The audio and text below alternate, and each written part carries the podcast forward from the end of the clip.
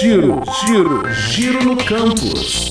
A suspensão das atividades acadêmicas por conta do coronavírus alterou a rotina dos estudantes e muitas dúvidas estão surgindo. Vamos esclarecer algumas.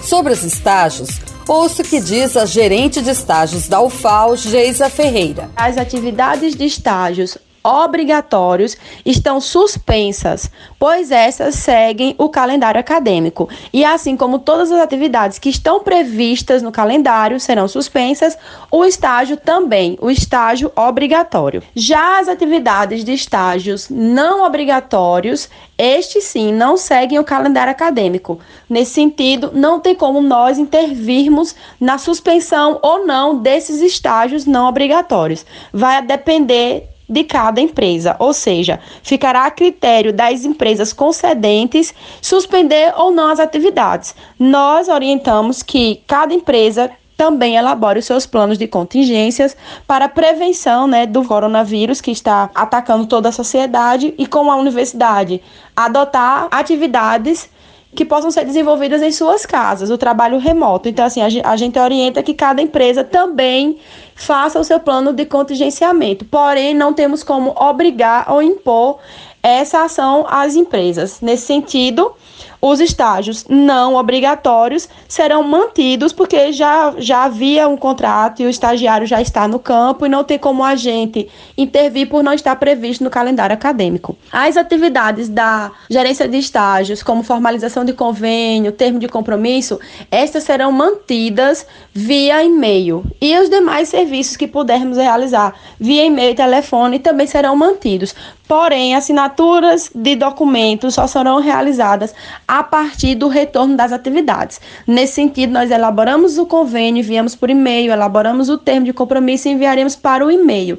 Porém, as assinaturas destes estarão condicionadas ao retorno das atividades. O que a gente puder adiantar e resolver por e-mail, nós iremos fazer. As demais atividades, infelizmente, por motivo de saúde pública, não teremos como realizar. Já os formandos estão preocupados com as colações de grau, que por enquanto só estão sendo realizadas em casos de emergência. O chefe da divisão de registro do DRCA esclarece. As colações de grau, social ou de turma, elas estão temporariamente suspensas. Entretanto, é, alguns alunos podem solicitar a colação emergencial, que são aquelas colações que os alunos precisam porque ou passarem algum concurso, uma pós-graduação, situações que eles precisam apresentar o diploma ou uma declaração de colação de grau. Então esses alunos deverão entrar em contato com o DRCA pelo e-mail colação de grau drca.ufal.br no caso colação de grau sem a cedilha e sem o tio. E eles vão solicitar a colação de grau é, enviando o documento que comprove a necessidade. Né? No caso, se for um concurso público, eles vão anexar a nomeação e não a aprovação, e sim a nomeação no concurso. Se for um mestrado, eles vão anexar o documento da matrícula é, do mestrado né, como também a lista de aprovados e vão enviar para o e-mail que a gente acabou de falar. Então a gente vai analisar a situação dele e vai orientar que ele abra o processo no protocolo geral localizado na reitoria.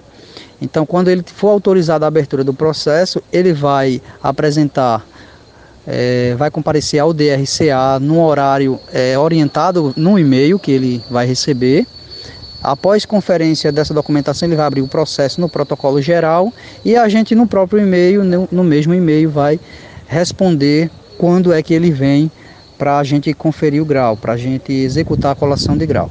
Informações no, no e-mail registro@drca.ufal.br ou pelo telefone 3214 1086. Você também tem alguma dúvida? Fale com a gente nas redes sociais da UFAL que nós vamos responder.